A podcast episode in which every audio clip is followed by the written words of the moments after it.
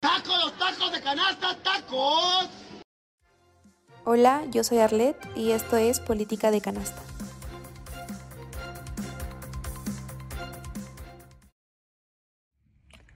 Hola, buenos días, tardes, noches. Depende de la hora en la que me estén viendo, aquí son noches.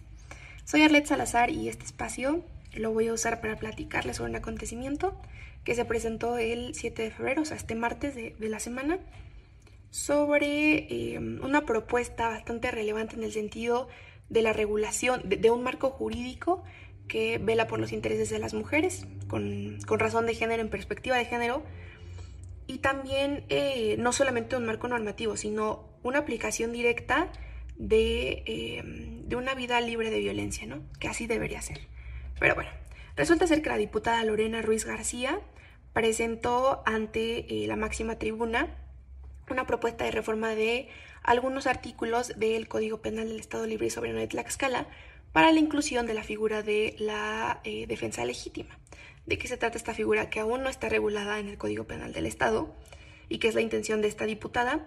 Se trata a grandes rasgos de actuar en defensa propia.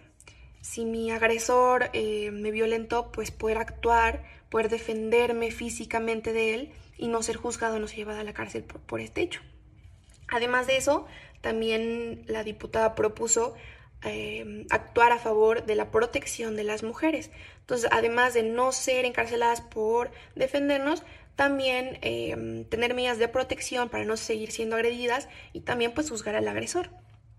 Entonces, estos dos hechos a mí me parecen muy acertados, me parece muy acertado por parte de la diputada la propuesta, ojalá se apruebe, y sobre violencia de género para tener un contexto más general y, preocuparnos todavía más. Hay que recordar que no hay que normalizar la violencia.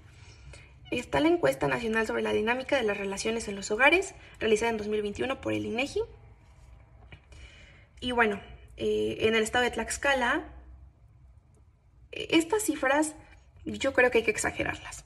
O sea, no, hasta yo creo que hay más, más eh, mujeres que hemos sufrido violencia de género, pero que no participamos en la encuesta, o, o también comunidades vulneradas que, mm, a las que no llegan este tipo de encuestas y que también hay una violencia psicológica para no declarar con la verdad o para no, para no aceptar este tipo de violencia y que sigue siendo también preocupante esa parte. Pero bueno, el 68.6% de las mujeres que participaron hasta el 2021 y a lo largo de toda su vida declararon que han sufrido violencia de género de algún tipo, psicológica, física, verbal, patrimonial.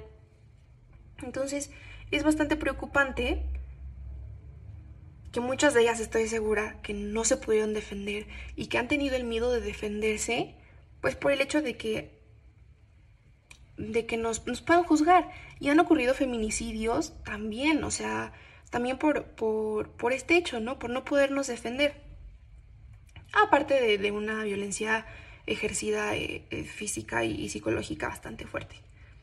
Pero bueno, eh, está esta propuesta, me parece bastante acertada, es la tarea de los legisladores, de las y los legisladores, velar por nuestros intereses, ser escuchadas y escuchados a los grupos vulnerados, que en este caso pues somos las mujeres, pero en cualquier grupo es tarea de los legisladores. Les repito, es un acto que a mí me parece muy acertado, que ojalá se apruebe, les estaré eh, compartiendo información en, las posteriores semanas sobre lo que pasa con esta propuesta y que bueno, hay que tomar conciencia, hay que reflexionar, hay que seguirnos preocupando, no, no normalicemos la violencia contra las mujeres y, también pensemos y, y, valoremos la justicia a aquellas mujeres que, que se defendieron y que fueron llevadas a la cárcel mientras sus agresores pues posiblemente hasta siguen libres, ¿no? O fueron asesinadas, fueron asesinadas por no poderse defender.